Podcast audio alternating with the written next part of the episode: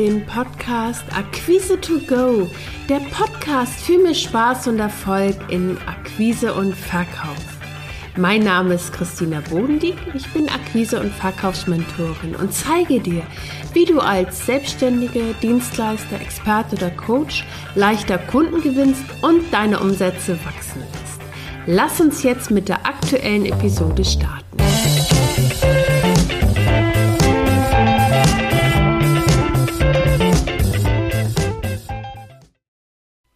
Ich habe gerade seit langer Zeit endlich mal wieder ein Live-Training zum Thema direkte Kundenansprache gegeben.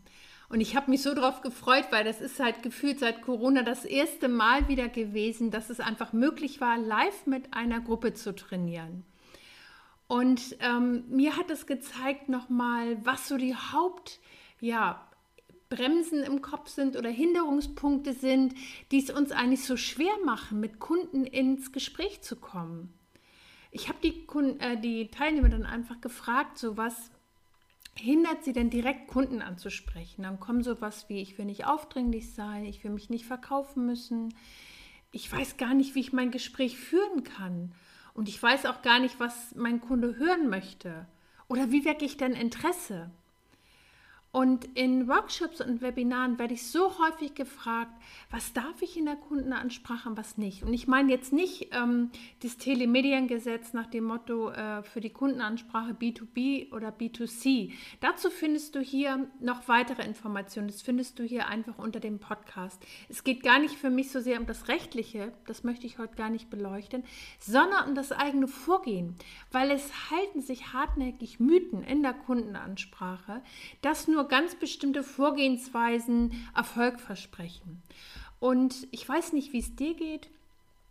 Ähm, ich kenne auf jeden Fall diese Anrufe, bei denen ich das Gefühl habe, oder da spricht ein Band mit mir. Also das, äh, ich bin dann manchmal ganz verwundert, dass am Schluss sich herausstellt, oh, das war doch ein Mensch. Aber ein Dialog ist trotzdem nicht entstanden, weil vielleicht nur ganz stur ein Gesprächsleitfaden abgelesen wurde.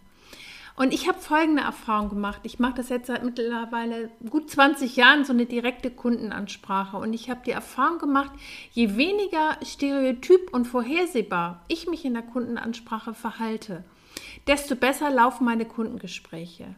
Weil mein Gegenüber gar nicht so sehr in dieses übliche Ablehnungsmuster reinrutscht, sondern neugierig ist, weil es anders klingt.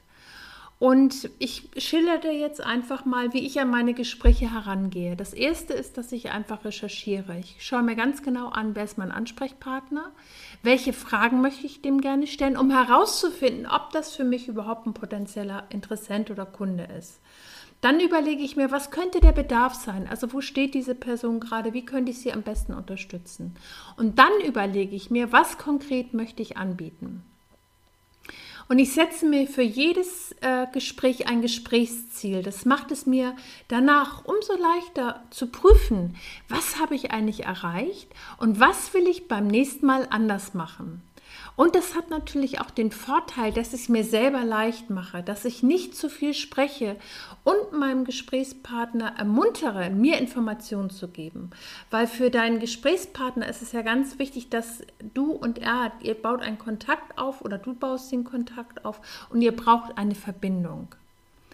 Und aus meiner Sicht geht es in der direkten Kundenansprache nicht darum, möglichst perfekt zu klingen, wie all diese Anrufe, bei denen wir denken, oh, da läuft ein Band oder das ist so eine so perfekt abgelesen, weil das, das schafft keine Verbindung zu Menschen.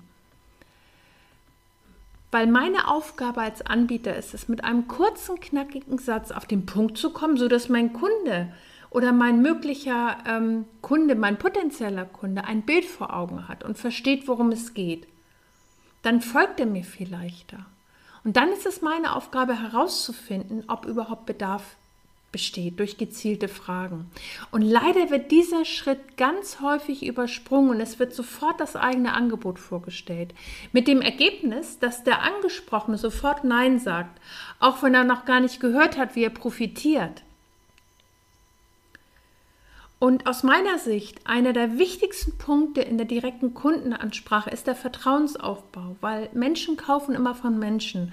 Und wenn ich gleich mit der Tür ins Haus falle und meinen Kunden überrumpel, ist es in etwa so, stell dir vor, du hast ein erstes Date und dein Gegenüber spricht schon von Heirat. Also ich wäre so schnell aus der Tür, so schnell könntest du gar nicht gucken. Es ist einfach zu früh und ähm, es fehlt die Verbindung. Und an dieser Stelle, wenn solche Gespräche sofort, also es das heißt, nach dem ersten Hallo wird sofort ein Angebot platziert, ähm, dann zieht sich der, der Ansprechpartner an dieser Stelle ganz häufig zurück, weil er das Gefühl hat, es geht gar nicht um ihn oder es ist noch gar keine Verbindung da. Und du kannst deinem Gesprächspartner Wertschätzung entgegenbringen, indem du ihm zeigst, dass er dir wichtig ist und du ihm ganz konkrete Fragen stellst. Und wenn du dafür W-Fragen nutzt, um herauszufinden, wo der Schuh drückt, dann kannst du das Schritt für Schritt umsetzen. Und das ist nicht so, dass es gleich beim ersten Gespräch funkt. Natürlich kann es passieren. Das ist auch prima, wenn es dir gelingt. Nur wichtig ist, dass du für dich auch durchaus einplanst, dass es vielleicht zwei oder drei Gespräche bedarf. Wichtig ist, dass ich weiß, wie ich meinen Gesprächsaufbau darauf ausrichte und meine Folgegespräche plane und durchführe. Weil für den, deinen Kunden oder dein, dein Gegenüber, das du anrufst, ist ganz entscheidend. Der will einfach wissen, was ist für mich drin. Und das muss er wirklich im ersten Satz hören, wie er möglicherweise in der Zusammenarbeit mit dir profitiert. Deswegen ist es so wichtig, dass du dir einen kurzen, knackigen Gesprächseinstieg dafür überlegst. Wenn du dazu mehr erfahren willst, wie du mit dem ersten Satz Interesse wächst, dann komm doch einfach in meine kostenfreie Masterclass am 26.08 um 11 Uhr. Ich freue mich auf dich.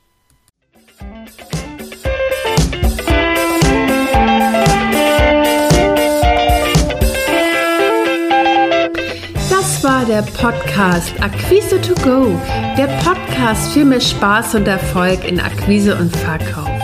Wenn dir der Podcast gefallen hat, abonniere ihn. Mehr Tipps und Impulse findest du auf www.christinabodenlieb.de. Bis zum nächsten Mal.